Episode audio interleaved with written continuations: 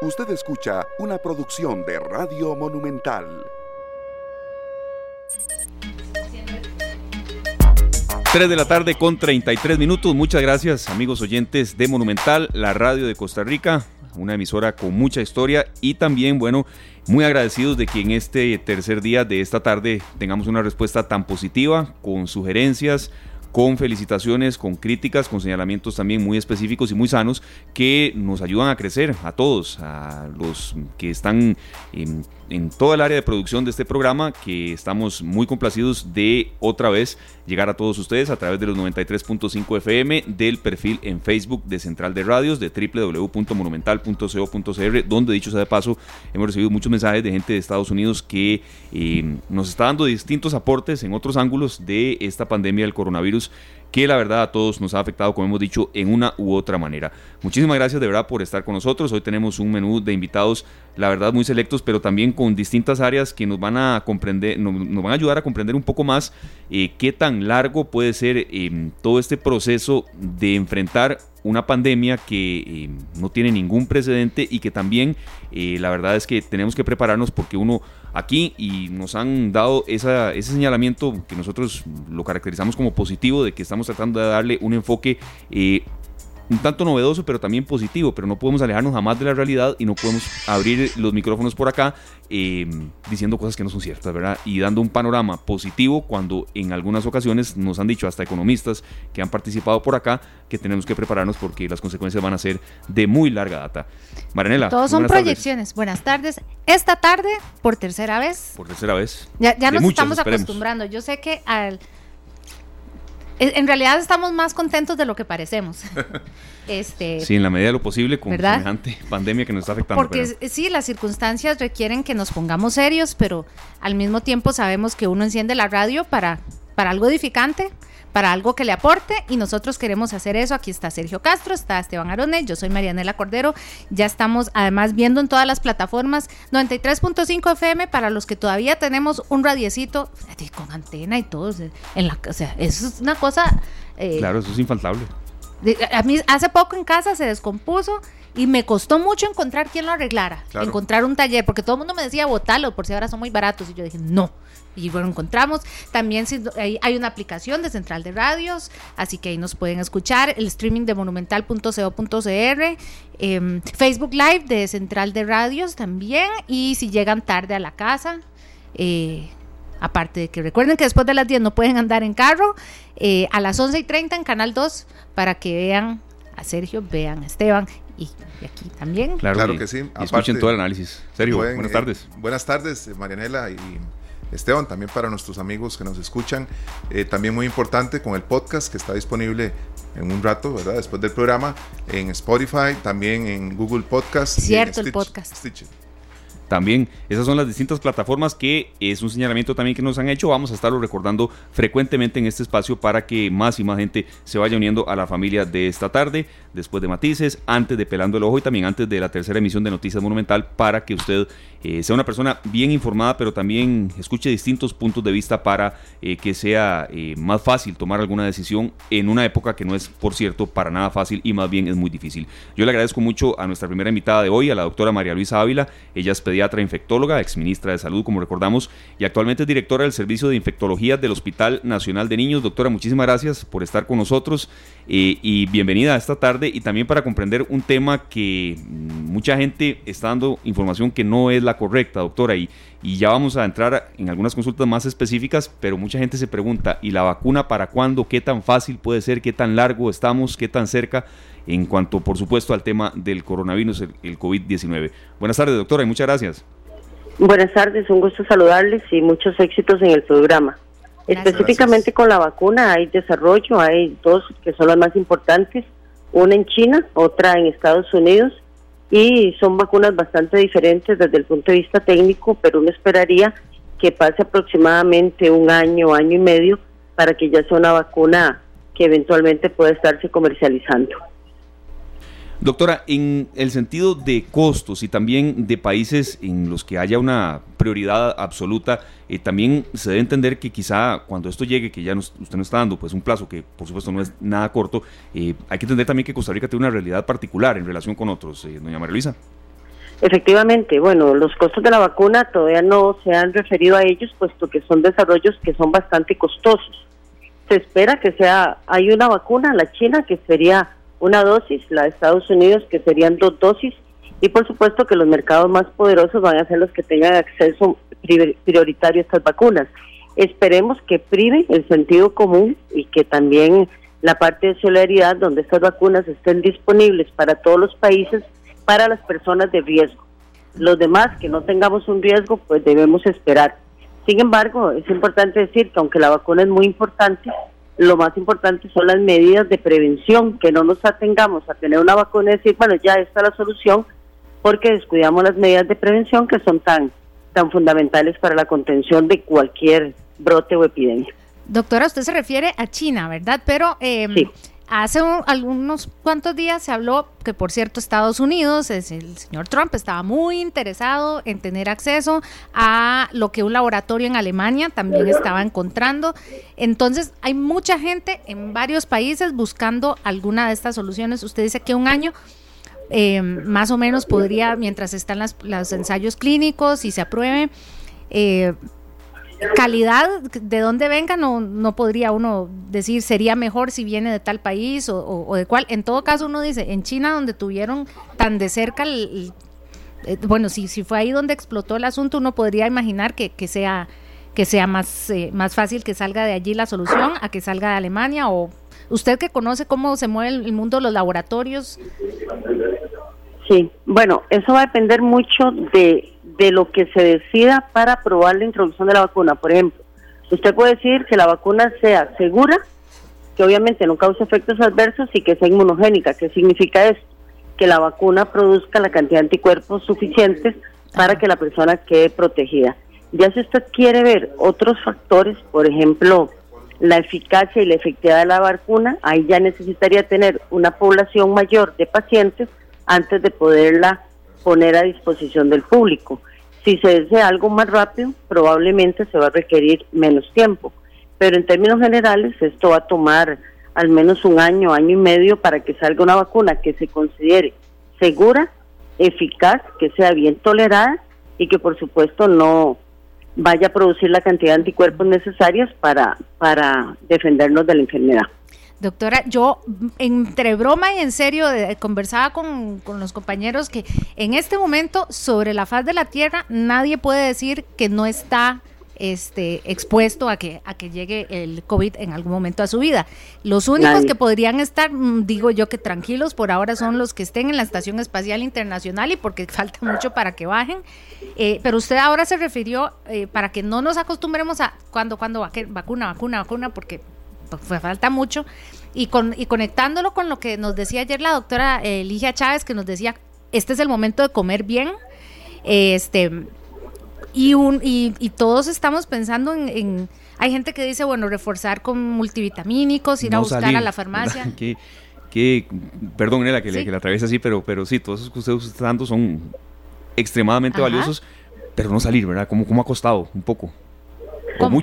No salir de casa. Ah, sí, bueno, no salir, eh, pero la, doctora habla de prevención, eh, eh, la doctora Ávila, la doctora Chávez ayer nos decía, bueno, comer bien, este, ¿cómo puede uno, es que uno no puede saber cómo están sus defensas hasta que entra algún patógeno, no sé, y uno dice, yo no sabía que estaba así, que antes a uno le, no sé si ustedes, los papás o así, le revisaban a, a uno aquí, a ver cómo, sí, en el ojo, pero en general, usted uno ve la, población ahora, usted en el hospital de niños, bueno, ve a los niños, eh, pero ¿cómo, ¿cómo no sabremos cómo estamos de defensas hasta que comenzamos a estornudar, verdad? Y esta es una época, todavía no estamos en la transición a los aguaceros.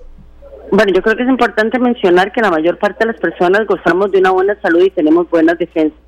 Por supuesto, entre más viejo se es o se es más pequeño, se es más predispuesto a padecer enfermedades. Pero en términos generales, una persona bien nutrida, que acostumbre a tener cierto nivel de actividad física, que no fume y en tiempos del COVID-19 es quizás el mensaje más importante, va a ser una persona que se pueda enfrentar adecuadamente a cualquier infección. Claro, existen las excepciones. Hay inmunólogos que dicen que todos tenemos alguna inmunodeficiencia específica hasta ante, ante un agente y que nos vamos a enfermar gravemente de ese agente una vez que nos enfrentemos. Puede ser que nunca nos enfrentemos, así es que estamos tranquilos. Por eso es que las medidas de prevención son importantes. La vacuna es fundamental, pero la gente le pierde el miedo a las cosas. Vea, por ejemplo, influenza, que mata medio millón de personas al año. En Estados Unidos 12 millones, eh, 12 mil personas. En Costa Rica el año pasado 79, si no me falla la memoria. Y a pesar de que la vacuna está disponible, mucha gente no se la aplica, aunque sea de grupo de riesgo. Entonces aquí es, bueno señores, no solamente es cuando estamos ante una emergencia que debemos cuidar la salud, sino precisamente antes de una emergencia y antes de perderla. Eh, doctora, deseo que esté muy bien. Sergio Castro le saluda. Eh, tengo una consulta. Gracias, igual. Eh, nosotros pues estamos oyendo mucha información con los síntomas y demás, pero hay un consejo que queremos recibir directamente de usted y es a partir de qué momento para no saturar nuestro sistema, eh, nuestros hospitales y demás servicios de, salud, a partir de qué momento la gente debiera decidir ir a hacerse una prueba. Porque sabemos que no las tenemos una por cédula, no hay una prueba para cada habitante. Entonces también mucha gente con tanta información se siente enferma sin estarlo. Entonces, ¿cuáles son esos, esos motivos, esos síntomas en los que de verdad la gente debería decir, ahora sí, voy a ir a hacerme una prueba porque tengo estos bueno, en realidad en este momento los casos sospechosos son cualquiera que tenga un cuadro de vías respiratorias superiores con historia de haber tenido un contacto directo con una persona ya diagnosticada como COVID-19 o bien que venga regresando en los últimos 14 días de algún país fuera de Estados Unidos, Europa. Obviamente aplica para nacionales que sí pueden entrar al país, extranjeros que en este momento tienen restricción de entrada. Entonces, si usted no ha estado en contacto directo con una persona positiva, que de todas formas, si ese fuera el caso, el Ministerio de Salud ya lo va a detectar, o que usted venga regresando porque en los últimos 14 días estuvo fuera del país, no sería una persona sospechosa. En este momento, el señor ministro y su equipo nos han dicho que la transmisión comunitaria aún no se está dando y que todas las cadenas de transmisión son conocidas. Entonces, por ejemplo, yo que trabajo en el hospital de niños, y si me fuera a resfriar, pues no sería alguien que me fuera a hacer la prueba porque no estaba en contacto con nadie ni he salido del país en los últimos 14 días. Entonces, es también un llamado a la gente a tranquilidad, a que tomen buenas decisiones y que no van a, y además, si van a pedir una prueba a un hospital, no se los van a hacer porque no son el grupo que acabo de mencionar. Se ha abierto a nivel privado algunos laboratorios pero por supuesto que en época de crisis ir a gastar más de 70 mil colones en una prueba que quizás no necesite, amerita pensarlo dos veces. Claro, muchas gracias. Es muy importante porque la gente está asustada con, con un resfrío, con con algunos síntomas y eso, es muy importante. No, yo siento que es muy valioso su aporte serio también y la respuesta de la doctora porque en estos momentos saturar un servicio de salud puede ser eh, muy contraproducente y no crear una especie como de histeria. Yo le agradezco mucho, doctora. Y no, estamos a la orden. No, no se me vaya porque tenemos aquí eh, un mensaje de, varios, de oyentes. Quería rescatar uno de don Carlos Acosta que nos escucha y nos dice que se extraña mucho a doña María Luisa Ávila y que fue extraordinario su aporte en el sector salud. Yo quería aprovechar también, doctora, para consultarle a usted, porque también eh, escogimos que usted estuviera con nosotros, porque usted lo que tiene que decir lo dice y no tiene ningún tipo de contemplación. ¿Usted cómo cree que el costarricense ha reaccionado, doctora? ¿Hemos tardado o lo estamos haciendo bien? No le estoy pidiendo una valoración específica del Ministerio de Salud, sino un poco del costarricense. ¿Hemos tardado en reaccionar o cree usted que lo hemos ido haciendo bien? Bueno, en general la población siempre se comporta como una curva de Gauss. Hay unas personas que están hacia la izquierda, que no se preocupan por nada, que creen que esto no pasa ninguna cosa. Hay un grueso de la población, que es aproximadamente el 80%, que toma las medidas que el ministerio ha indicado, y hay otro 10% que, que son muy fatalistas y creen que esto es el fin del mundo. Yo siento que el costarricense, yo le tengo fe y confianza al costarricense, siento que es una población educada, una población que sabe que toma medidas sanitarias adecuadas y que los extremos son los menos. Así es que pienso que vamos bien, hay un enorme conocimiento, uno va a un supermercado y le están limpiando el carrito, aunque ojalá que se lo hicieran siempre, va a un banco y ve que tienen ya una organización previa para evitar esto, va a un supermercado, ya, ya puse el ejemplo del supermercado, va, se monta en un autobús y ve que la gente está haciendo las cosas bien pero tenemos a veces la mala costumbre solo señalar lo negativo. Creo que hay muchas experiencias buenas, la gran mayoría positivas, y que por eso Costa Rica está dominando la, la onda. Ya el señor ministro nos dijo hoy que la estábamos aplanando. Así es que seguir con responsabilidad, entusiasmo y buenas medidas a, a salir de esto todos juntos. Doctora, quiero aprovechar que además usted está muy... Esa es una doctora que en redes sociales, bueno, sin las redes sociales le hacíamos caso, le hicimos caso y ahora conociendo que usted está también muy activa en redes, habrá visto que muchos eh, nos quejamos en, en, redes sociales, particularmente en Twitter, donde la conocemos mucho, a, arroba Maluabi. A Maluabi, sí. eh, que nos cuesta a algunos, a esta generación, nos cuesta que nuestros padres o abuelos nos hagan caso y uno siente la frustración. Es lo que he escuchado, porque yo sé que con niños somos nosotros la figura de autoridad y pues el niño digamos que hace caso porque tiene que, pero con nuestros padres, nuestros mayores, eh, la verdad es que sí ha costado entender lo de no salga eh, y no es, no es opcional, que si no, que, que, el no ir a hacer un mandado, el confiar en que nosotros podemos ir a hacer el mandado por ellos, o, o, que hay horarios y hay momentos y que este no es el momento de salir de casa. Entonces, aprovechando que a usted tanta gente le hace caso, le dejamos los micrófonos de Monumental en esta tarde para un, jalón de orejas generalizado, pero particularmente con la gente mayor que no nos ha hecho caso cuando los hijos o nietos les decimos no salga. Bueno, empezando porque, digamos, el adulto mayor no, no, nos debe de hacer caso porque ellos son seres con autonomía y, con, por supuesto, con su propia autoridad. Entonces, desde la vía del cariño enorme que les tenemos, de lo mucho que nos van a hacer falta si los perdemos, es que les pedimos respetuosamente que se queden en su casa que ya ellos nos cuidaron a nosotros, que ahora nos toca a nosotros cuidarlos a ellos. Entonces yo creo que el mensaje para el adulto mayor tiene que partir desde el amor, desde el corazón y decirles, por favor, ustedes nos cuidaron. Si nosotros no los cuidamos a ustedes ahora, los vamos a perder y no queremos que eso pase. Y se lo digo porque yo tengo mis papás vivos, tienen casi 90 años y la verdad que me dolería mucho que alguno de ellos dos lo perdiera por el COVID-19. muchas gracias a la doctora Marisa. Ya me puso sentimental. Sí, sí, sí, pero, pero, lo que pasa es que... Vale la pena la reflexión, doctora. Si, si tu hija es la, la, ex ministra de Salud, ¿cómo no le vas a hacer caso? Pero eh, algunos no hemos pasado por esa silla y, dicen... Y bueno, a mí me... Yo iba a salir un día de estos y, y, mi mamá me jaló las orejas a mí me dijo, bonita cosa, yo estoy resistiéndome de ver a los nietos y usted va para la calle. Entonces, si es, es mutuo, es un cuidado... ¿Ah? Tiene razón su mamá. Sí, tiene toda la razón. Entonces, estamos, creo que estamos descubriendo que es responsabilidad de todos y bueno, ojalá con amor, ¿verdad? Nos hagan caso. Claro y yo entiendo lo de hacer caso, a qué se refiere uno, pero es que por eso he leído mucho tuitero que dice, ahí va para la calle otra vez. bueno, y, ah". también muy importante mantener una, gran comunicación vía teléfono. Y que, el, que el distanciamiento sea físico, pero no afectivo. Exacto. Perfecto. Exactamente. Doctora, es la primera participación suya en esta tarde, pero le garantizo que no será la última. Muchas gracias. Eh, eh, no, estamos a la orden y con muchísimo gusto, muchos éxitos. Muchas gracias. Gracias, doctora. Gracias a la doctora María Luisa Ávila con un mensaje em, de verdad muy reflexivo, pero a la vez también muy real, compañeros, porque el tema de la vacuna, yo he escuchado una gran cantidad de opiniones y leído también de gente que cree que va a estar en un mes o un mes y medio. Y ya, bueno, hemos intentado siempre dar información positiva, balanceada, pero también real, Marianela no solo no va a estar tan rápido, sino que no sabemos el costo y, que no podemos solo imaginarnos que va a venir de, un laboratorio la salvación para todos mientras no hagamos, bueno, lo que dijo a los fumadores, porque cuando uno lee los testimonios de la gente que está pasando por, por eh, están eh, que están en, sus casas recuperándose, pacientes que están recuperándose de, COVID-19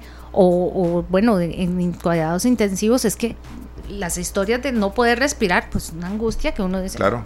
Si se puede evitar comiendo bien, sin fumar, llevando un estilo de vida saludable como nos han dicho toda la vida. Ahora tenemos eh, la nueva restricción, ¿verdad? Sanitaria en las noches. Hasta las 10 de la noche podemos circular en nuestros vehículos en las calles. En sus barrios sonaban muchos carros. Heredia estaba. Con algunas excepciones, eh, ¿verdad? Ya, ya este, afirmadas por el gobierno y que nos han dado la información correcta. Es muy importante para los que se nos olvidan algunas cosas. Yo recomiendo tener alarmas en el teléfono. por si estamos a una distancia X de nuestra casa, una, una, alarma que suene dos horas antes, otra alarma que suene una, una hora antes para tener presente de que tenemos que regresar a nuestras casas si estamos lejos. Usemos la tecnología, tiene razón en ese aspecto porque em, más allá del tema de los 21 mil colones de la multa, ¿no? Es, hacer caso de algo que puede generar un problema de salud pública, agravarlo. 159 boletas anoche, sí, pero eh, sabemos y, estoy seguro que muchos de ellos fue involuntario, fue algo que se les olvidó, entonces muy importante tener una alarma ahí que le recuerde que pronto tiene que dirigirse a su casa si puede salir del trabajo antes de las 10. Sí, que no se eh, puede alegar oficial, yo no sabía. no, no, yo escuché también una, una, serie de relatos de cuentos chinos que recibieron los oficiales de tránsito, ¿verdad? Pero y, siempre culpamos y decimos, es que me quieren hacer boletas, lo que quieren es un montón de partes. No, lo que pasa es que, de nuevo, eh, a la población eh, solemos eh, jugar con los límites. Ah, hoy no me vio nadie, hoy me la juego. Si nos la hemos juzgado con, con la restricción vehicular común, este, la nocturna pues todavía hay, que estar más atento. Hay algunas excepciones y este, en todos los medios los hemos estado recordando cuáles son, pero no lo no presionemos porque la verdad yo sí quiero además agregar algo que he visto, porque sí hay menos carros en la calle. Sí, claro que hay menos. Pero el semáforo en rojo, eh, rojo es rojo. Sí. Y no, no, no porque hay campo. No, no, yo entiendo. y ahora el, colega Armando Calderón este puso eh, en redes. Ah, un saludo para Armando. Armando este, nos eh, envió allí una fotografía de un choque múltiple eh, por el lado de Atillo en circunvalación, seis carros. Lo siento muchísimo para los que tal vez nos están escuchando y están en eso, porque nunca quiere uno ese tipo de situación, pero mucho menos Ahora que hay tan poquitos carros, uno puede decir que es al lado yo, pero bueno, todas andamos tantas cosas en la cabeza. Sí, tener mucha precaución. En el sector de la Bruca, en el sentido que viene de mm, la Bruca buscando hacia eh, Calle Blancos, hay mucha congestión vehicular ahí, es por las reparaciones que se, se está intentando aprovechar estos días.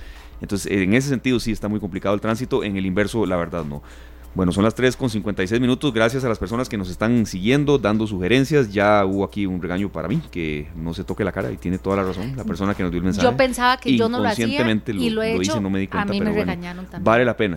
Y muchísimas gracias también a Carmen Gaso que nos dice excelente programa y a las personas que también nos están deseando éxitos en esta nueva etapa. Es una nueva etapa en la que ustedes también que están con nosotros en las distintas redes, Central de Radios en estos momentos en el perfil de, en el perfil de Facebook Live, por ejemplo, eh, son parte, por supuesto, de esta tarde. Muchas gracias a doña Isela Corrales, quien está con nosotros en línea telefónica. Ella es la directora de programas gerontológicos de la Asociación Gerontológica Costarricense. Doña Isela, muchas gracias por darnos este espacio y también por ser parte ya primero de esta tarde, pero también por un mensaje que eh, le queríamos solicitar en el sentido de que el adulto mayor es el que quizá pueda estar un poco más eh, asustado que otro rango de población por lo que está pasando en una pandemia que no tiene eh, ningún antecedente en nuestro país. Y bueno, un poco el mensaje para los adultos mayores, eh, doña Isela, pero también para los que no lo somos, que vamos en vías de, que ojalá lleguemos a hacerlo, eh, y que también entendamos que ellos eh, necesitan, quizá en estos momentos, una consideración muy especial. Buenas tardes, doña Isela. Sí, muy buenas tardes. Muchas gracias por tener en cuenta el criterio y la opinión de la Asociación Gerontológica Costarricense, AGECO. Realmente estamos ante una situación que no tiene precedentes y ante esta situación sabemos todos que la población adulta mayor es la principalmente afectada dadas las condiciones de vulnerabilidad física que podrían presentar las personas adultas mayores. Eh, es para, es para digamos, AGECO en general, pero para la sociedad y para la misma población adulta mayor, todo un reto poder eh, transmitir una serie de experiencias, transmitir información relacionada que hay una gran cantidad de personas adultas mayores en sus casos actualmente recluidas, como tiene que ser, como ha sido la indicación de nuestras autoridades sanitarias, porque tenemos que prevenir el contagio, sobre todo tenemos que prevenir que la gente, especialmente vulnerable como las personas adultas mayores, se vean contagiadas. Entonces, hay una gran cantidad de población adulta mayor. Esperemos que todas las personas mayores de nuestro país en este momento y recluidas en sus casas de tal forma, sí. No, le, iba a, hacer una acotación. Yo, ahora la doctora Ávila me corrigió de que yo no tengo que, no me tienen que hacer caso a mí. Y reconozco que a veces eh, los que convivimos, o los hijos, los nietos, los, eh, los hermanos menores de, de gente con... Todos los familiares con gente mayor, a veces somos regañones, perdemos la paciencia y, y, es que, pues de nuevo, es, una situación inédita en, en, toda familia.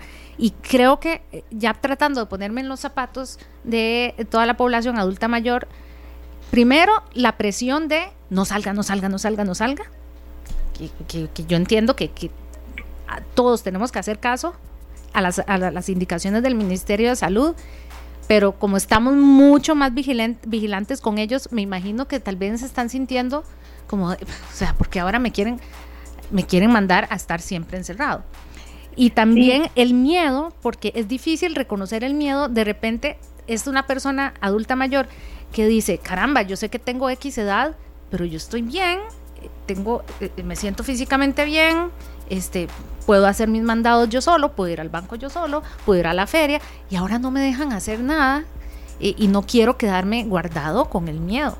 Entonces, eh, creo que sí estamos generándole mucha presión, ¿no? Sí, definitivamente, eh, y es probable que estemos entendiendo también que la mayoría de la población adulta mayor en nuestro país presenta condiciones de dependencia y que necesita que tomemos decisiones por ellas. Y hay un porcentaje importante de la población adulta mayor en nuestro país en esas condiciones. Pero el mayor y más importante porcentaje de personas adultas mayores son personas autónomas e independientes, capaces de tomar sus propias decisiones y que en todo caso todas las personas en todas las etapas de la vida, incluyendo la población adulta mayor, somos sujetas de derechos. Entonces, más que imponer, más que eh, obligar o regañar, se trata de transmitir información a la, a la población adulta mayor sobre la situación, sobre las alternativas sanitarias que tenemos para evitar el contagio. Y sobre todo se trata no de que tengan miedo, no de que inculquemos miedo, a pesar de que ese es el sentimiento más generalizado en este momento, sino el sentido de autocuidarnos, de que la población adulta mayor sepa que conforme aumenta la edad, aumenta el riesgo, no de contraer un virus o de contraer la enfermedad, sino de que los factores de riesgo que pueden tenerse a cierta edad aumentan o hacen los, los síntomas más graves y pueden llevar hasta el fallecimiento de la persona.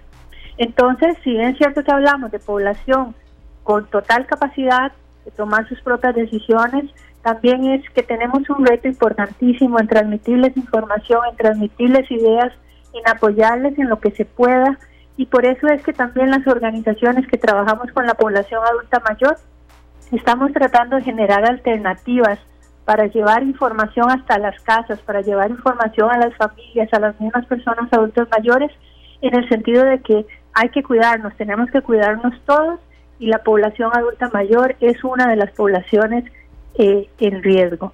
De esta forma, entonces, este, más que inducir al regaño, más que inducir a ponernos autoritarios o autoritarias con, con, nuestras, con las personas mayores en nuestras familias, se trata de poder llevar esos mensajes de, eh, de concientización sobre la importancia y sobre la gravedad del tema. Y por otro lado también se trata de que como familia, en los casos en los que haya una familia alrededor de una persona adulta mayor, nos podamos organizar para ayudarles en las actividades de la vida cotidiana.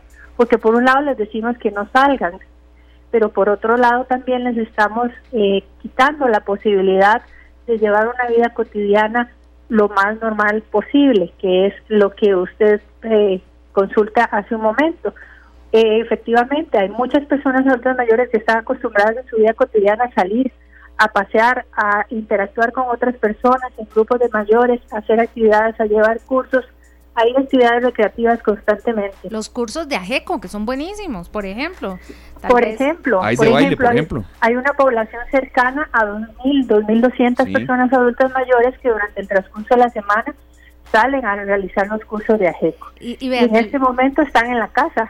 De lo malo, lo bueno, le voy a decir, en, eh, puede ser que en este, en este impasse que tenemos que estar en casa eh, y si tenemos la oportunidad de que ayudar a que un adulto mayor, eh, acompañarlo y que diga, todo el rato que no tuvimos antes, este rato mi nieto me enseñó a usar tal herramienta tecnológica. Por supuesto, entonces entran en juego las actividades que de forma intergeneracional se pueden realizar y, que son importantísimas en la tecnología, como bien usted menciona, es uno de los ejemplos. Y hablar del miedo, porque ellos pueden tener miedo. Eh, estaba leyendo, eh, aquí que hacemos un repaso de, de, noticias internacionales en el diario El País, esto la verdad me dio en el corazón.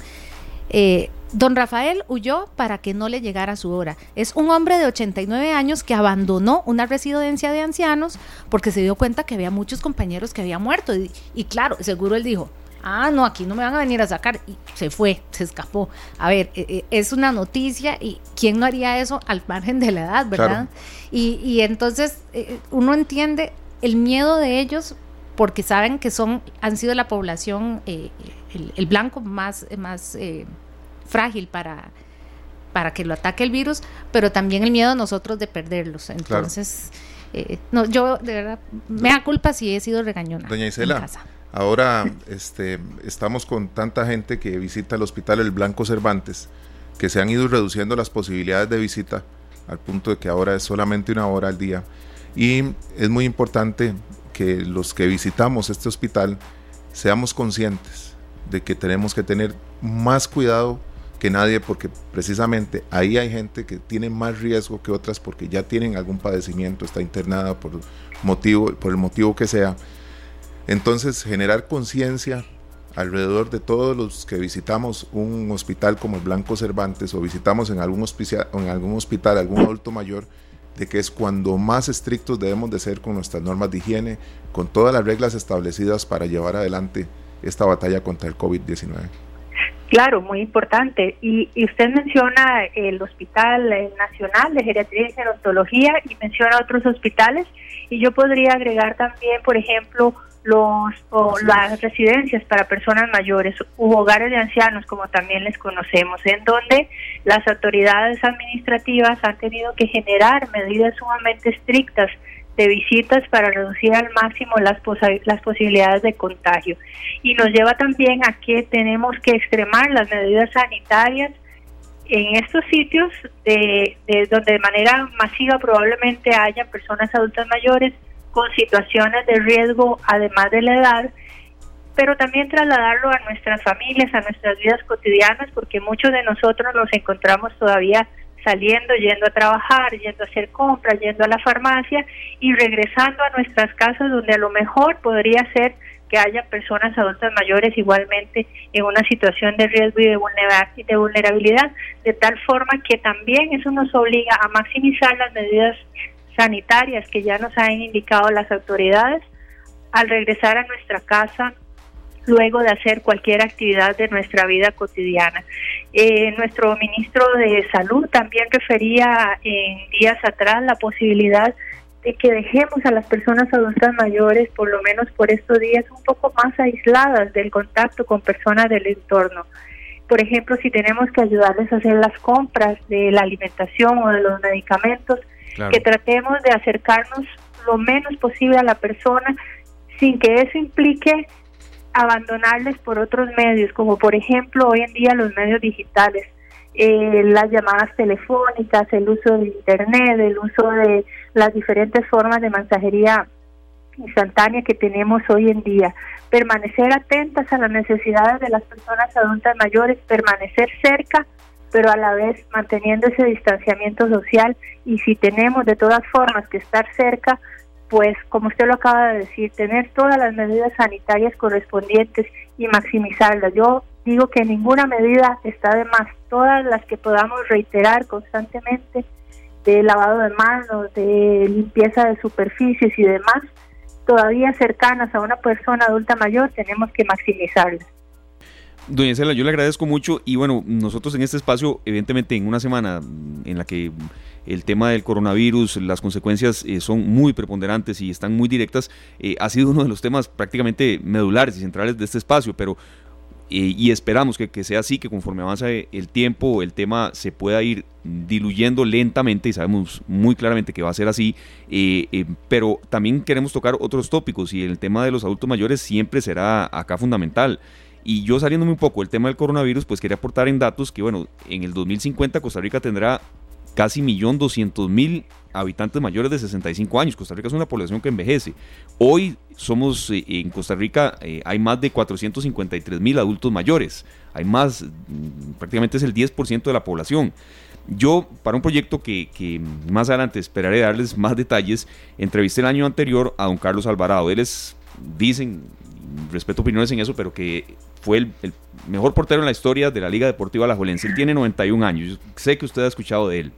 Y él varias veces en una entrevista de casi dos horas me dijo lo siguiente, no le quito más tiempo, no le quito más tiempo. Me repitió esa frase tantas veces que yo en una ya le dije, no, don Carlos, usted no me quita tiempo.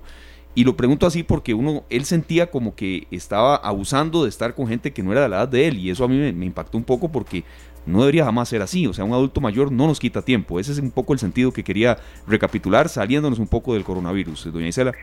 Claro, por supuesto, nuestra población está envejeciendo, la población mundial está envejeciendo y cada vez más tenemos que prepararnos para que vamos para que lleguemos a ser en un momento eh, un gran contingente de personas adultas mayores y por supuesto que los sistemas sanitarios, los sistemas políticos, los programas, las instituciones deberían verse fortalecidos para ese envejecimiento de la población. Y básicamente tenemos que, romper mitos, romper paradigmas sobre lo que es el envejecimiento y sobre lo que es ser una persona adulta mayor porque en relación con el caso que usted acaba de mencionar, es probable que esta persona tenga muy interiorizado que al ser una persona adulta mayor, nadie le quiere escuchar, nadie quiere escuchar sus historias, que es cansado, que es aburrido escuchar sus historias. Y eso es lo que sucede con muchísimas personas adultas mayores. ¿Para el 2000 cuánto dijiste, Esteban? En 2050 seremos más si tenemos suerte, seremos los de esta mesa. y si nos cuidamos. Si tenemos suerte. Hasta Jane Fonda lo ha dicho, envejecer es genial. Si lo verdaderamente entendemos lo que significa ser más sabio cada día y llegar a las mejores condiciones. Así que pues, yo creo que quiero agradecerle a doña Isela que nos está eh, ayudando a, poner a esta población en el sitio de privilegio que se merece y que tal vez en estos días se han sentido bombardeados con información haga caso, no se mueva, eh, y que entiendan que nosotros vamos a procurar hacerlo con cariño, pero que si, si nos ponemos de acuerdo, eh, vamos a salir de esto. No queremos, no queremos que la próxima visita a los abuelos sea en el hospital. Queremos que ese reencuentro sea lindísimo y también el reencuentro de amigos, eh, esos clubes de Ajeco, este, que deben estar extrañándose un montón. Me imagino que usted debe, usted que conoce los horarios que tienen, la cantidad de actividades, deben estar obstinados, porque deben decir, ¡ay! ¿Cuándo se acaba esto para, poder ir a bailar, ir a un montón de cosas? Cocina, hay también. De todo. Sí, sí, hay una gran cantidad de actividades y de agrupaciones a escala nacional que en este momento tienen detenidas sus actividades y que estoy segura que la población está deseando reincorporarse. Eh, nosotros por nuestra parte estamos tratando de llevar información hasta las casas, hasta eh, los espacios de las personas adultas mayores sobre qué pueden hacer, qué actividades podemos incentivar en casa eh, de manera intergeneracional, o sea, con los nietos, las nietas, los hijos, con otras generaciones que puedan haber en este momento también recluidas en el grupo, en, el hogar. de tal forma que las personas no sientan que no tienen opciones, que no tienen otras cosas que puedan realizar. Estamos tratando de elaborar materiales educativos y reproducirlos en las comunidades en todo el país para que lleguen a las personas adultas mayores. Mediante la vía digital, que es la que tenemos al alcance en este momento, esperamos también mucho el apoyo de otras generaciones que a lo mejor tengan un mayor manejo de los mecanismos y de los dispositivos, eh, digamos, tecnológicos para que las personas mayores también puedan acceder, aquellas que han tenido acceso más limitado y que de todas formas no se sientan que están del todo solas y que este no nos estamos acordando de que están en las casas y que requieren eh, por salud mental, por salud emocional, tener actividades de forma cotidiana para estar realizando y por qué no, también es una vuelta a, a ese espacio del hogar, de interactuar, de compartir con, con los nietos, de que los nietos nos enseñen tecnología, que nosotros les enseñemos eh, uso de tecnologías, por ejemplo. Y como usted bien lo decía también, los que estamos hablando ahorita acá si tenemos suerte, en el 2050 vamos a ser adultos y adultos mayores. Y digo y decimos que si tenemos suerte, porque también el porcentaje de probabilidades de que quedemos de camino es, es bastante elevado. Las personas adultas mayores actualmente son personas resilientes, han tenido que sobrevivir a una serie de situaciones a lo largo de su vida y están eh, todavía acá dando la, la, lucha, dando la guerra y siguiendo eh, ese ejemplo de envejecimiento y de vejez activa y digna en su mayoría. Nos deja entusiasmados, doña Isela. Le, le mandamos el único abrazo que se puede dar ahora, que es virtual. Este, y, y, con este también a todos la población de adultos mayores que nos escuchan y, que nunca sientan, como decía Esteban, y me dejaste con esa con esa anécdota del no te quito tiempo. No me, te quito tiempo, sí. sí, me, me, dejaste un nudito en la garganta. Sí, y luego haciéndole un poco de cabeza, después de que hablé con él, me la han dicho otras personas, como mi papá, o, y uno dice, no, no, no, usted no me está quitando tiempo, pero que es feo, y lo que nos complementaba Doña Isela, de que ellos sienten como que nadie los quiere escuchar y eso no, no debe ser, ¿verdad? Ser uno, uno con todo lo que uno, tienen uno jamás, claro, uno jamás debe vanagloriarse o sentir que es algo positivo respetar a un adulto mayor. claro, mira, y muchas veces eh, ellos sienten eso. Hoy en día, eh, muchos eh, parientes de, adultos mayores que no soltamos el celular. Entonces ellos sienten que está, que uno está ocupado, que está usando el celular porque no, no ven otra idea que no sea algo importante. O sea, si ve tanto el celular, si está pendiente el celular, pues está ocupado. Voy a hablarle rapidito para no distraerlo. Entonces, por favor, no sabemos en qué momento la vida nos puede dar un golpe y podemos tener muy lejos a una persona que amamos tanto. Entonces, es muy importante el tiempo que sí podemos conversar con nuestros adultos mayores, el tiempo que sí podemos compartir con ellos, aprovecharlo. Ojalá podamos apagar el teléfono. Y a nuestros familiares, para una emergencia, le decimos, estoy donde mami, estoy donde abuela, estoy donde tía, si necesitan algo, me llaman al teléfono de la casa de tía porque el celular lo voy a pagar. Que se sientan prioridad. Por supuesto. Gracias, doña Isela. Y vamos a hacer una pausa en esta tarde para, para escuchar estos mensajes. Y, yo creo que también para todos los nietos que descargaron esta aplicación, se llama Zoom, ¿verdad? que sé que mucha gente la ha estado usando para reuniones, para reuniones pero también la he visto para nietos y, abuelos y, familias que, que, dicen, bueno, aunque sea un poco aburrido, una reunión, un cumpleaños virtual, pues sí ha servido genial. Y no queremos adelantar mucho de lo que viene después de la pausa, pero la magia de la radio nos va a permitir ir a las siete provincias de Costa Rica. Nos vamos a la pausa, Glenn, y ya venimos con más.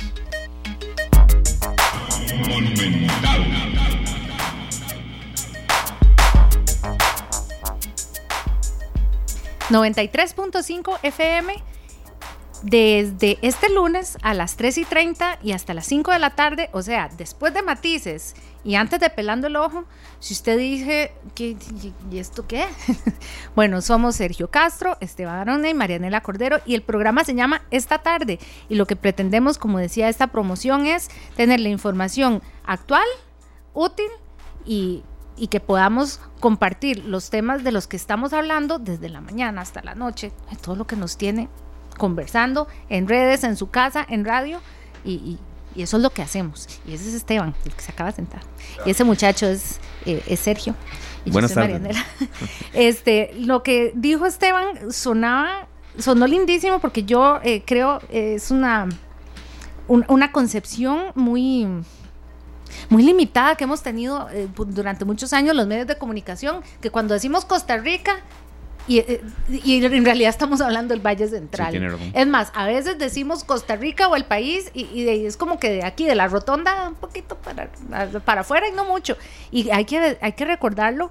A veces uno se enciende la tele o escucha la radio y uno está ya en, ayúdenme a decir, en... Ujarras. En Ujarras. No, todavía más, más, más. Pensemos. Turrialba. Más. Este. Vos estás en otro lado y decís, pero no están hablando de mí. Entonces, la, la idea que tuvimos para esta tarde fue salgámonos solo de Valle Central, porque qué pereza. no solo qué pereza, sino que no es justo.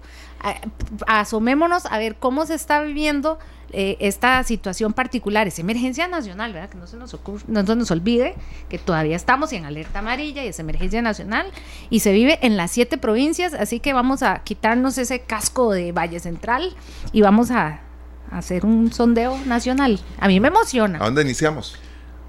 A que arranquen Nela, primero las damas. En Alajuela. Ah, arranquemos en Alajuela, sí. Yo pensé que me iban a mandar a Heredia. no, no, no, yo sé. pero No, pero lo que pasa, ¿quién no quiere? Es, es de lo que extrañamos estos días, pasear. Y muchos, ahora pregunté en Twitter qué, teníamos, qué cosas teníamos pendientes de hacer y que se nos frustraron por, por, por esta condición ahora.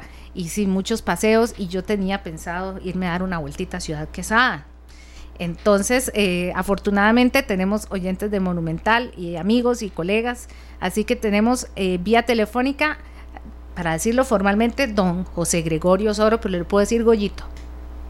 Buenas tardes, Nela. Hola, ¿cómo está? Saludos a Esteban. Nela, yo le digo. Muchas gracias. Aquí está Esteban, aquí está Sergio y tenemos a, en la vía telefónica a Gregorio Soro y yo le pedí este que por favor nos dijera cómo ve la situación eh, en torno al a la prevención, al respeto de las normas del Ministerio de, del Ministerio de Salud en Ciudad Quesada. ¿Cómo andamos por ahí en la zona norte? Bueno, gracias por la invitación esta tarde y un saludo a todos los oyentes.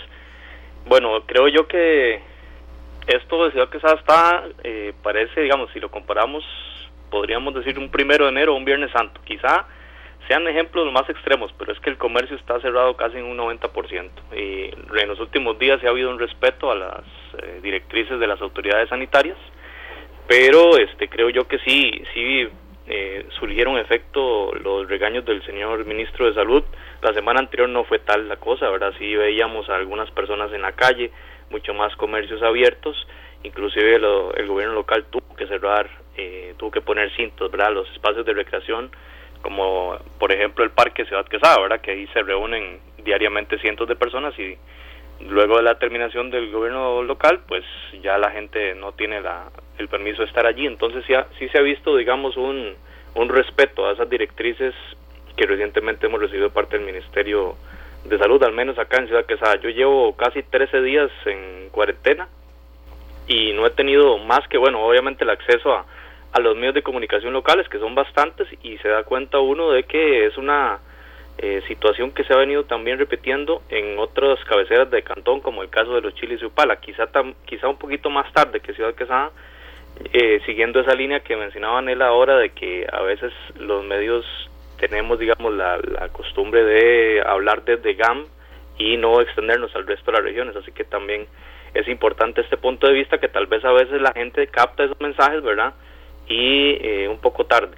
Entonces sí es importante esta, esta comunicación. En el caso, por ejemplo, acá Ciudad Quesada, luego el tema de la restricción vehicular, ayer se detuvieron anoche, anoche se detuvieron a siete personas y dos de ellas eh, lamentablemente en estado de ebriedad. Entonces yo creo que ah, sí es importantísima la, la, medida, más allá de muchos comentarios negativos, bueno, algunos comentarios negativos respecto a esta restricción que no le veía mucho sentido, yo sí le veo sentido porque hay que ir apretando más la tuerca, ¿verdad? Con, conforme avancen los casos y uno entiende las directrices del Ministerio de Salud en esta línea. Entonces, esa, esa parte es, eh, digamos, ha sido muy importante. Y la afectación, sobre todo, Nela, Esteban y Sergio, eh, en el tema del empleo, ¿verdad? Tenemos acá la Fortuna de San Carlos, uno de los polos de desarrollo más importantes del país y se han registrado más de mil personas eh, desempleadas desde la semana anterior tras la caída abrupta de las cancelaciones, ¿verdad? Y las, las reservas que se tenían en el sector hotelero y bueno, con mucha con mucha sinergia, eso sí, de parte de las empresas y sector público para tratar de eh, alentar, digamos, eh, noticias positivas, de empujar la, carreta hacia un mejor destino, ¿verdad? Digamos, en el tema positivo puedo hablarles de eh, cadenas de comercialización o campañas mediante redes sociales de yo consumo local, en el cual a través de WhatsApp y Facebook las personas se han puesto de acuerdo para promover los emprendimientos locales, las empresas, especialmente aquí en el casco central de Ciudad Quesada, para que la gente haga sus pedidos y, puedan llegar estas empresas a, brindar los servicios a domicilio. La gente ni siquiera tiene que salir y creo que esa campaña Yo Consumo Local, así como otras que han hecho medios locales, de visibilización de los emprendimientos productivos, especialmente pymes familiares, ha sido muy muy buena y yo rescato esa unión que ha surgido y a partir de una crisis verdad enorme que va a tener repercusiones muy grandes a nivel a nivel mundial claro que sí eso es una iniciativa eh, que realmente está dando frutos porque tenemos muchos amigos cocineros que ya no están en su restaurante. Y, la semana pasada se habló de más de 5 mil personas que inmediatamente se quedaron sin trabajo. Entonces hay mucha gente en las casas que puede cocinar para algunos vecinos. Hay gente que no cocina, que no cocina nunca durante la semana porque sale a trabajar y almuerza, desayuna y hace sus meriendas en el trabajo. Esos vecinos son los que a esos vecinos son los que podemos contactar para solucionar este aspecto de almuerzos, desayunos, a veces los mismos baristas en la casa pueden ofrecerle a sus vecinos sus capuchinos y demás. Y eso mantiene vivas las cadenas productivas, digamos, estos, estos cocineros van a necesitar verduras y dichosamente también en estas campañas de yo consumo local hay eh, empresas familiares que se dedican al cultivo y a la comercialización de productos agrícolas. Entonces ha sido muy productiva y muy beneficiosa, creo yo, esta campaña que la veo cada vez más fuerte. Y bueno, ahí en el Facebook cada uno poniendo ahí lo que compra casi que a nivel de... Y ponen la etiqueta, sí. Sí, a nivel de, de, de, anuncio, ¿verdad? Pero es, necesario hacerlo. Aproveche. ¿Qué, claro. ¿qué, has comprado local? Bueno, hoy yo compré las carnes de la casa porque ya, ya se me estaba quedando la alacena casi que vacía. Ajá. ¿Y se la llevaron a, su casa? A mi casa. Hice el pedido por WhatsApp, eh, pagué por Simple Móvil y me llegaron una moto, un motorizado llegó y me entregó una bolsa con, las compras. Excelente. Qué bueno, ¿ah? No, y, también aprovechar estas opciones y, ¿por qué no incluso valorarlas ya para a futuro, cuando esto lentamente, como decimos, porque no podemos engañar a la gente, lentamente comience eh, a disiparse. Y, yo quería consultarle, José, también en, el plano más humano, que usted nos mencionaba un poco el tema de, tantos días en cuarentena y demás. A usted específicamente, ¿cuánto le ha cambiado y cuánto ha aprendido esta experiencia? Muchísimo, muchísimo. Porque, bueno, hay que tener demasiada paciencia y además, eh, bueno, yo soy una persona que consume muchísimos medios de comunicación y noticias y en los primeros días creo que me sobresaturé de información sobre el COVID-19 y eso también es un mensaje que hay que darle a la gente, ¿verdad? Pueden escuchar algo, algún mensaje, estar informados, pero creo que también la negatividad absoluta que abunda, digamos, de muchas noticias, porque usted prende, pone televisoras internacionales y pone televisión española, solo noticias malas vas a ver, si pone CNN, solo noticias malas vas a ver. Entonces también es como un mensaje a, estar informado con, con, lo básico, con lo mínimo, pero también a ver qué soluciones hay, digamos, y a nivel laboral, pues también ha sido todo un reto. Yo soy funcionario de la UNED y bueno, si bien tenemos una vocación a distancia, yo eh, doy clases a, a, personas de empresas familiares, clases de cómputo. Y bueno, esto me significa a mí eh, un reto por cuanto las clases justamente eran para eran clases muy básicas, ¿verdad? No no no es posible por también por el acceso a tecnología o a internet el simplemente abrimos todo Zoom y, hacemos una clase virtual. Entonces hay que hacer ciertos ajustes en, la, en el tema laboral, pero yo creo que todo puede adaptarse, ¿verdad?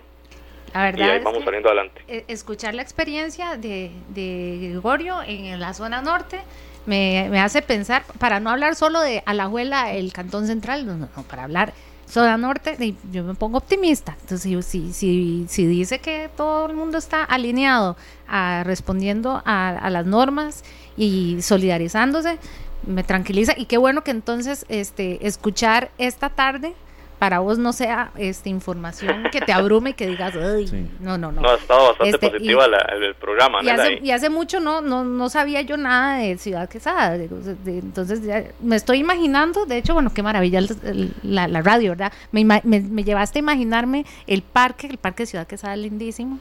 Y, y sí, me, me da, es como raro imaginar Ciudad Quesada así, como calladito, pero imaginar este que todos están bien y que todos están pensando qué consumo local, cómo me la voy jugando, ya eso me pone, más bien copiémosle entonces el resto de las provincias a los alajuelenses del norte el yo consumo local, es con eso me quedo. Y, y la que buen corresponsal nos salió. Sí, muchas gracias José y bueno, gracias de verdad por este contacto a José Gregorio Soro. Y bueno, de Alajuela que em, recapitulamos acá mm, y agradecemos ese, esa valoración de que es un enfoque constructivo el que queremos dar, que nunca se puede alejar de los datos, Nela y Sergio.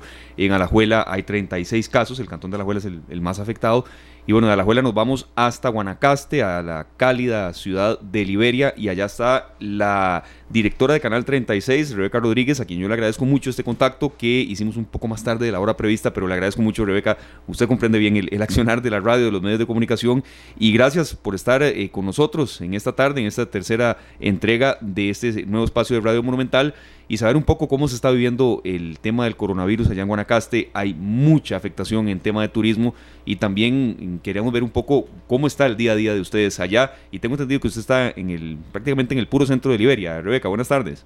Buenas tardes Esteban y buenas tardes a los a los compañeros ahí en, en cabina. Este sí, bueno, acá estamos de, acatando todas las disposiciones del Ministerio de Salud, ¿verdad? En relación con, con el evitar salir en la medida de lo posible de nuestras casas.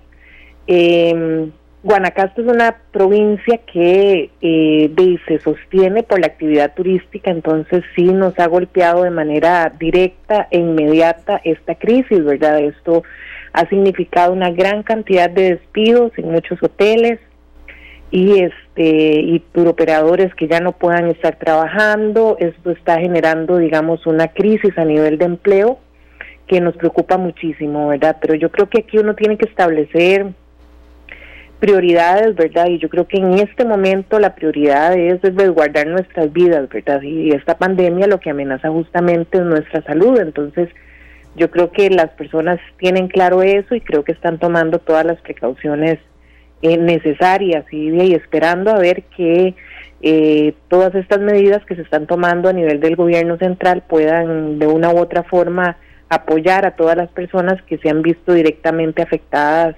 eh, en estos pocos días que llevamos ya de, cuarentena y de crisis, ¿verdad?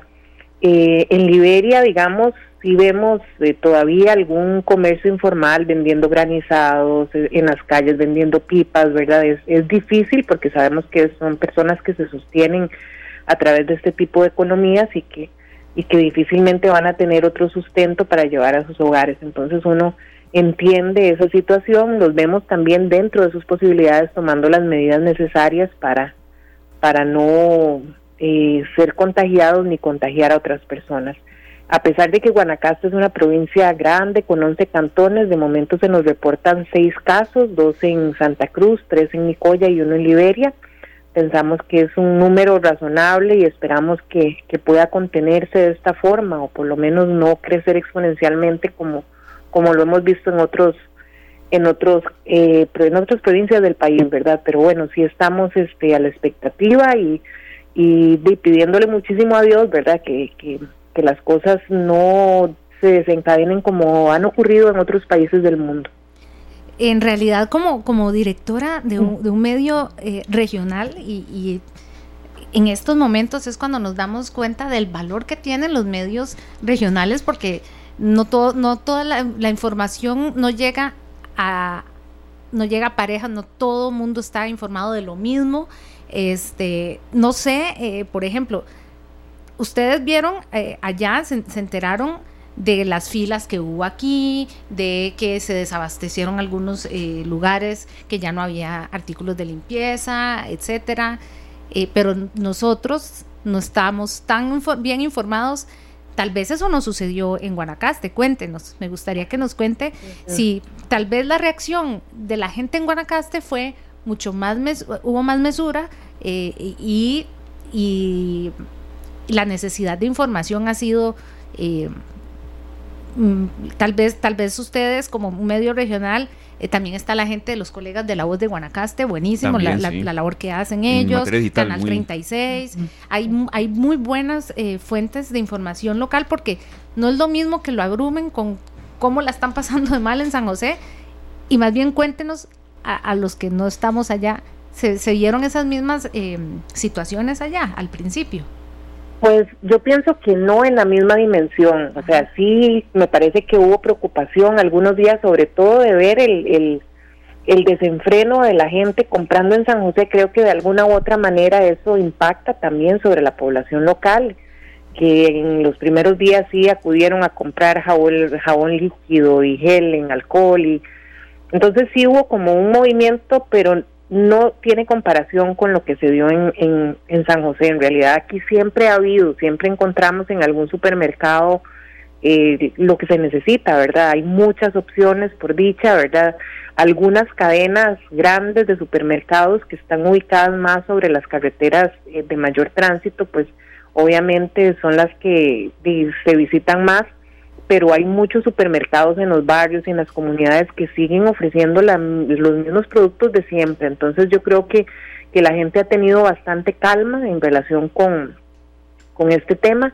Y me parece que tal vez el, el día de pago, el 15, 16 de, de marzo, sí hubo más movimiento en los supermercados y la gente tal vez comprando un poco más de lo usual, pero, pero jamás como, como en San José. Yo creo que aquí la gente lo ha tomado como, a pesar de que se están acatando las disposiciones, pero sí se ha tomado con, un poco más de calma también, ¿verdad? Aquí el, el tema de no salir a pesar de que la gente lo cumple, ¿verdad? De aquí es, es, es diferente, ¿verdad? Es, o sea, la, la, gente en San José sale para ir a un mall, para ir a un lugar donde hay muchísima gente. Aquí por lo general, pues uno sale y camina y, y es, es distinto, ¿verdad? Entonces yo creo que sí se vive más, más tranquilo, menos menos angustiante como se está viviendo en San José. Creo que hablo por los tres, que envidia. Y se, y se hace, y se hace, se abre una nueva oportunidad para los productores locales tanto para los agricultores como para los, eh, los pescadores, tanta gente que ahora va a tener más cerca a, sus vecinos que van a requerir de primera mano algunos productos porque el, el tema del, del, turismo, ¿verdad? Al escasearse el trabajo, pues así los fondos, así las, el presupuesto. Entonces creo que es una oportunidad también para los productores de poder ofrecer a sus vecinos y a todos los pobladores de Guanacaste los productos que están produciendo, que tienen, perdón, valga la redundancia. Claro, claro, no, y eso yo creo que ha sido una, una tranquilidad para la gente aquí en Guanacaste saber que, bueno, que, que aquí se produce mucho, muchas cosas, o sea, a nivel de agricultura, a nivel de ganadería, la pesca, entonces sabemos que, que el tema del desabastecimiento no va a ser un tema que, que vayamos a sentir nosotros como podría sentirse en lugares donde la producción tiene que ser traída de otros sitios, ¿verdad? Entonces yo creo que sí, y hay como tranquilidad y obviamente esos productores van a, van a tener beneficios durante esta época, ¿verdad? No, yo le agradezco muchísimo este contacto, Rebeca, y, y también ustedes les ha tocado reinventarse, porque si no me equivoco ha estado en teletrabajo, en cuando se pueda, porque un periodista de teletrabajo es como a veces no, es no puede jamás ser pero no, no, gracias a Dios ahora con la tecnología sí podemos, podemos hacerlo.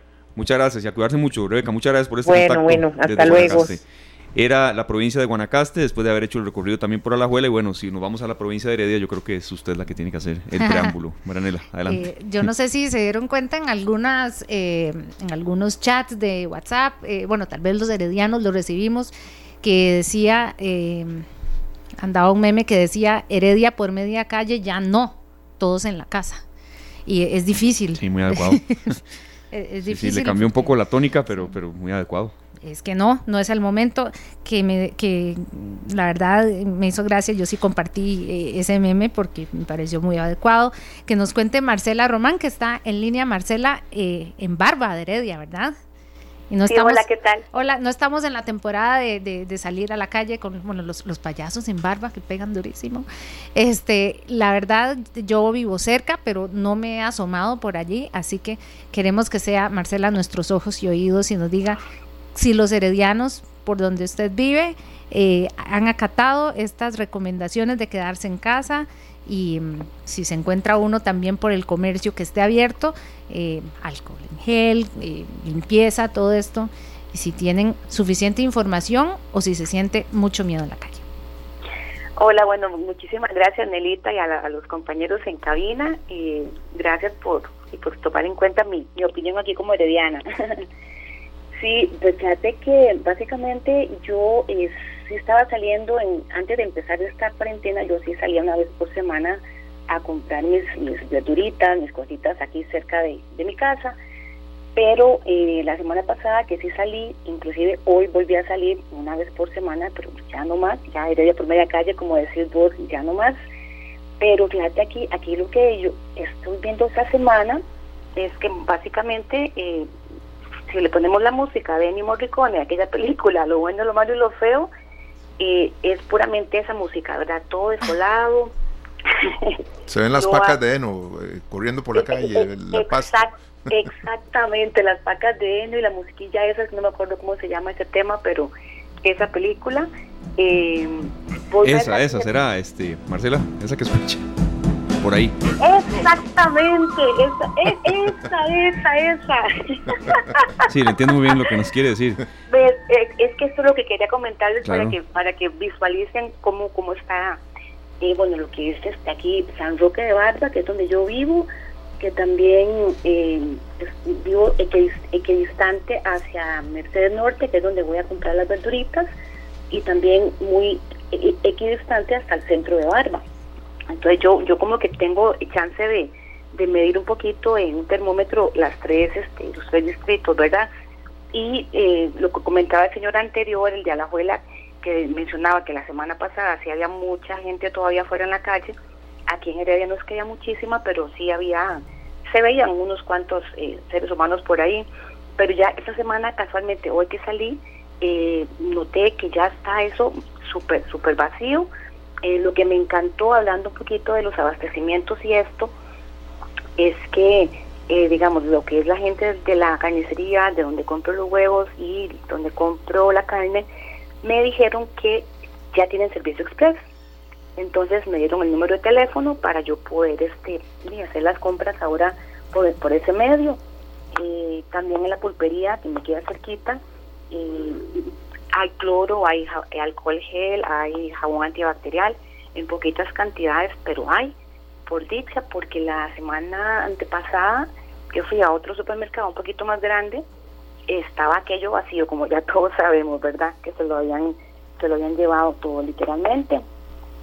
Y básicamente, algo muy importante que me gustaría mencionar también es que la municipalidad de Barba este, está también eh, dando solo servicios de casos muy, muy excepcionales, cosas eh, que sean como algo de emergencia, y dándole un horario especial este a, a, las, a los adultos mayores.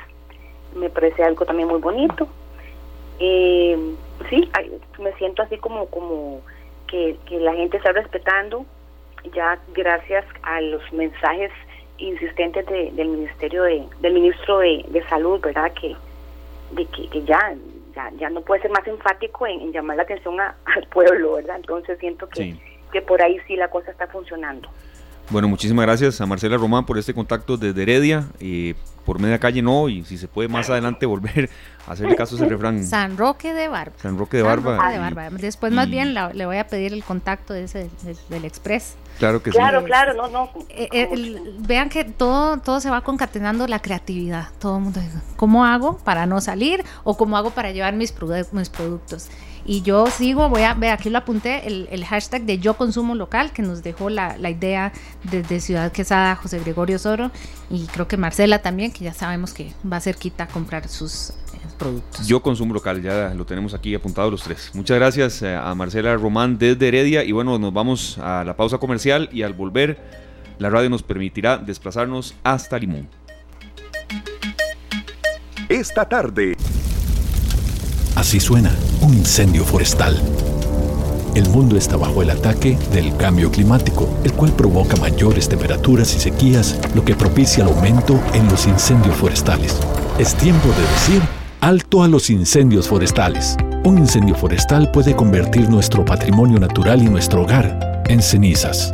Ayudar a luchar contra los incendios forestales es ayudarnos todos. Este es un mensaje de MINAI, SINAC, CONIFOR y esta emisora.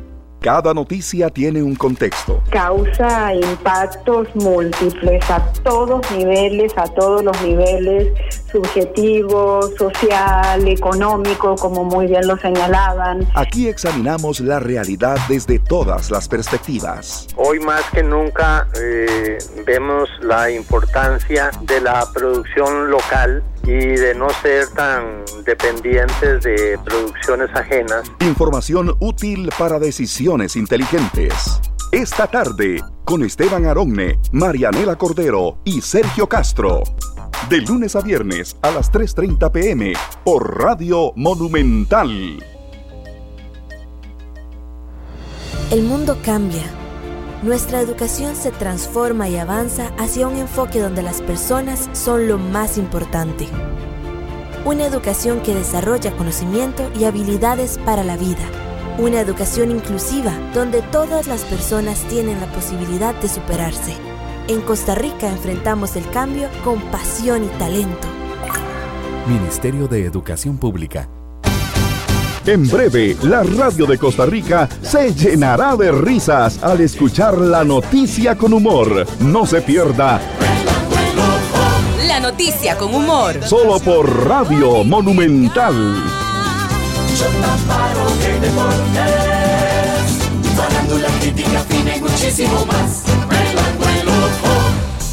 Información útil para decisiones inteligentes. Esta tarde.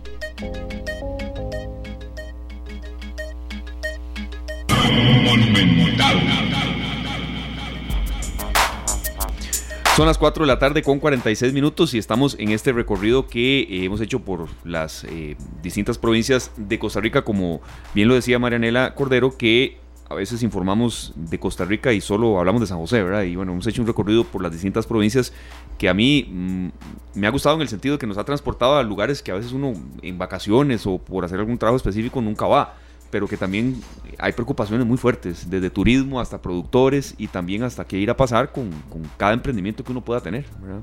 No ser tan no, no, somos el centro del universo, el Valle Central. Mira, ahora, ni mucho menos. Ahora que Nera hablaba de, fuera San José, yo, yo me fui de a poquitos, acercando, que Ujarras, después me fui por el lado de Turrialba, después llegué hasta Siquirres. Pero lo que estaba deseando era llegar a Limón. Ya llegamos. Ya llegamos. Ahí tenemos un gran amigo, George Grant, que nos, eh, nos acompaña desde allá. ¿Qué tal, George? Acá Marianela, Esteban y Sergio te, te saludan. Buenas tardes, ¿cómo Hola. Un placer. ¿Cómo le va, George? ¿Todo bien? Bien, gracias. En lo que cabe, ¿verdad? Porque es una época muy difícil para todos. George, ¿qué tal? ¿Todo por allá? Todo bien, vea, es un sol increíble, el mar azul, eh, una tarde espectacular, pero hey, las calles vacías.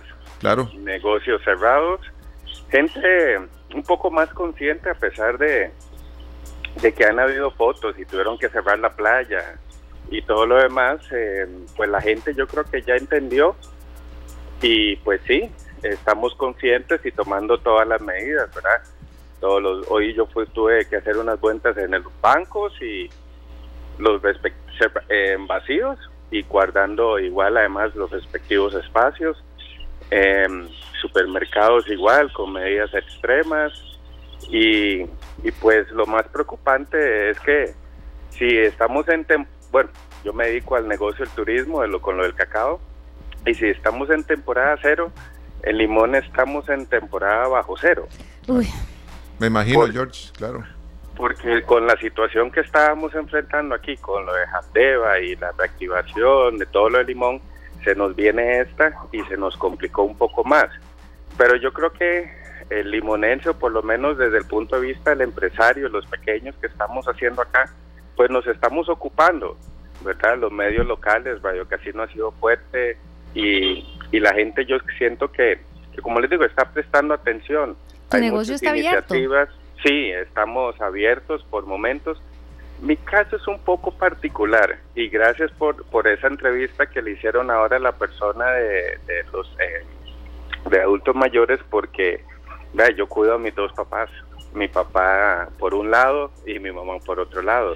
Es más difícil, eh, es un temor grande que uno tiene porque primero si uno se enferma, los puede enfermar a ellos y todo lo que eso puede conllevar, pero también si uno como pequeño emprendedor no, o empresario no no no abre, no no trata de encontrar eh, otras opciones para poder generar un ingreso como uno eventualmente va a llegar. Eh, pues creo que todos los, los pequeños estamos pendientes ahí de todas las, las observaciones que va a hacer el gobierno con respecto a los a las medidas que se van a tomar, pero eso tomará su tiempo. Mientras tanto, creo que eh, las opciones, ya han escuchado en las diferentes entrevistas toda la parte de online que se está dando. La gente Procomer, la semana pasada tuvimos un webinar, o sea, un seminario en línea de cómo vender en Amazon. O sea, eh, eh, esta, este periodo de crisis o esta situación, esa realidad que tenemos, yo creo que es el punto perfecto para hacia dónde ir. Replantear. ¿verdad? Para replantearse, para tomar esas oportunidades. Y digámosle, yo soy agricultor o me gusta decir que soy agricultor. Vea, este es el perfecto momento en que la gente se va a dar cuenta de la importancia que es un agricultor. Porque usted puede tener 10 mil colones para comprar un kilo de papas, pero siempre va alguien que va a tener 11 mil. Y no solo nosotros vamos a pelear por ese kilo de papas.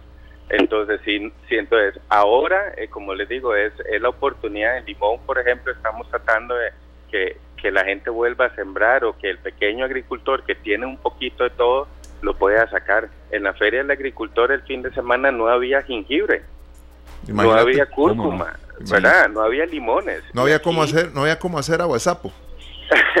Pues, pero, pero te garantizo que aquí en Limón sí. Pero ¿qué es lo que pasa? Que necesitamos canalizar toda esa producción que está ahí suelta y que como la agricultura está en manos de pequeños agricultores, muchas veces eso se pierde en la finca. Se pierde la arazá, se pierden, eh, se pierden las carambolas, se pierde el cas, se pierde un montón de cosas.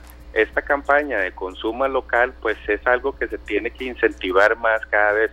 Y otra cosa, en Limón todos los zacates sirven para algo, todos los montes sirven para algo, todas las ramas sirven para algo. Entonces, yo siempre he abocado que en Limón deberíamos tener una industria farmacéutica. Tal vez ese es el perfecto momento de, de, de vea, hemos, estamos cultivando.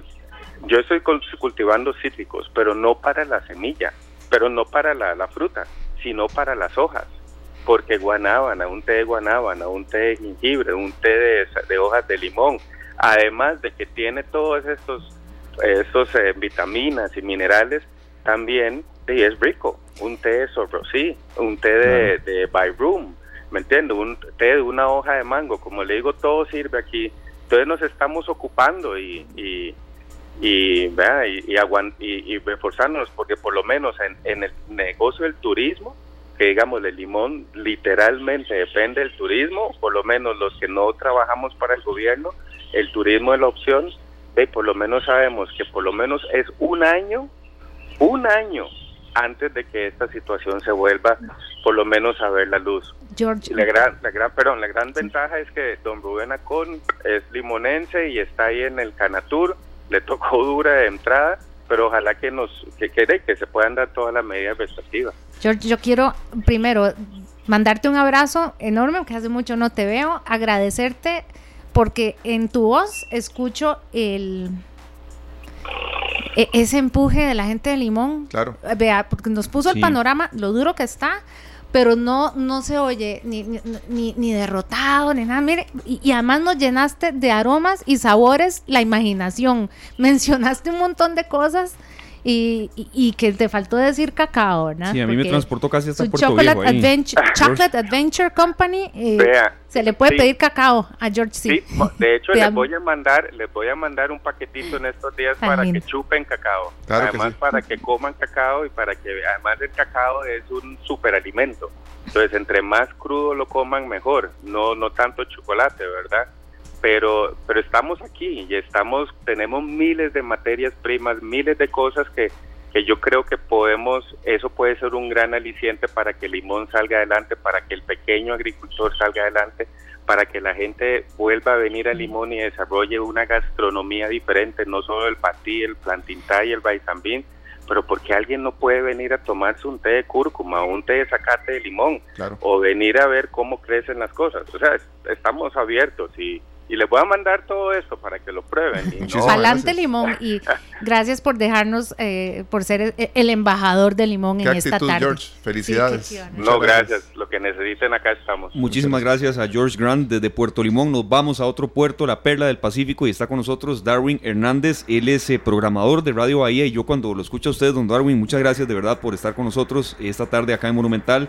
La radio de Costa Rica siempre me transporta a la alegría de Punta Arenas, del paseo de los turistas, de aquel Punta Arenas de primera división que todos añoramos que vuelva a estar, pero no estamos en ese tema.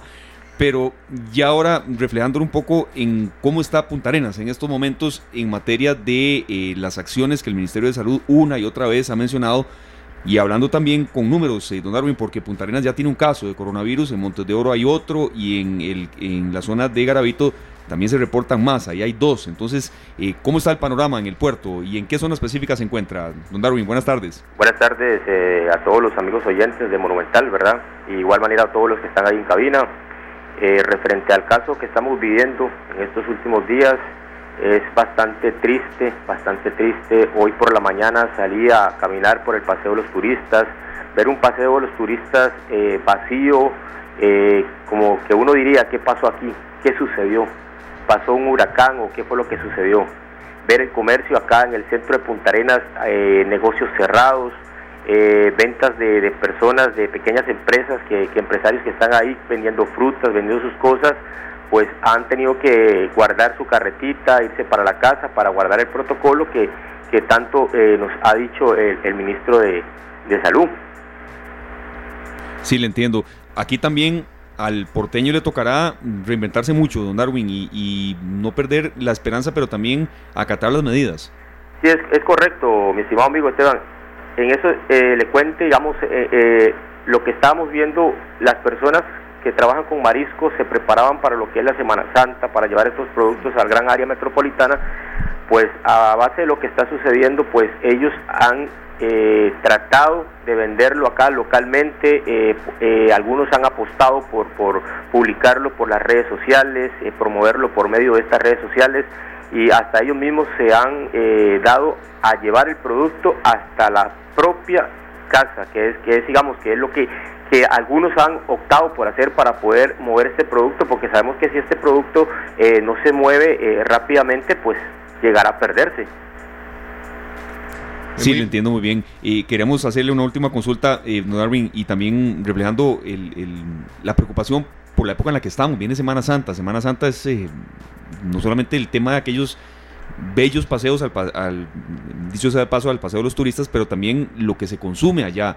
Y bueno, serio, es un poco ligada a ese tema que usted quiere hacer la consulta. Claro que sí, es, lo que hablábamos hace rato que nos va a tocar a los costarricenses comprar de primera mano porque los productores tienen ahora una oportunidad, como lo decía George Grant, desde Limón, tienen una oportunidad para reinventar su negocio y ver cómo hacemos para que el producto llegue directamente a los hogares, que creo que es lo que, lo que va a tocar.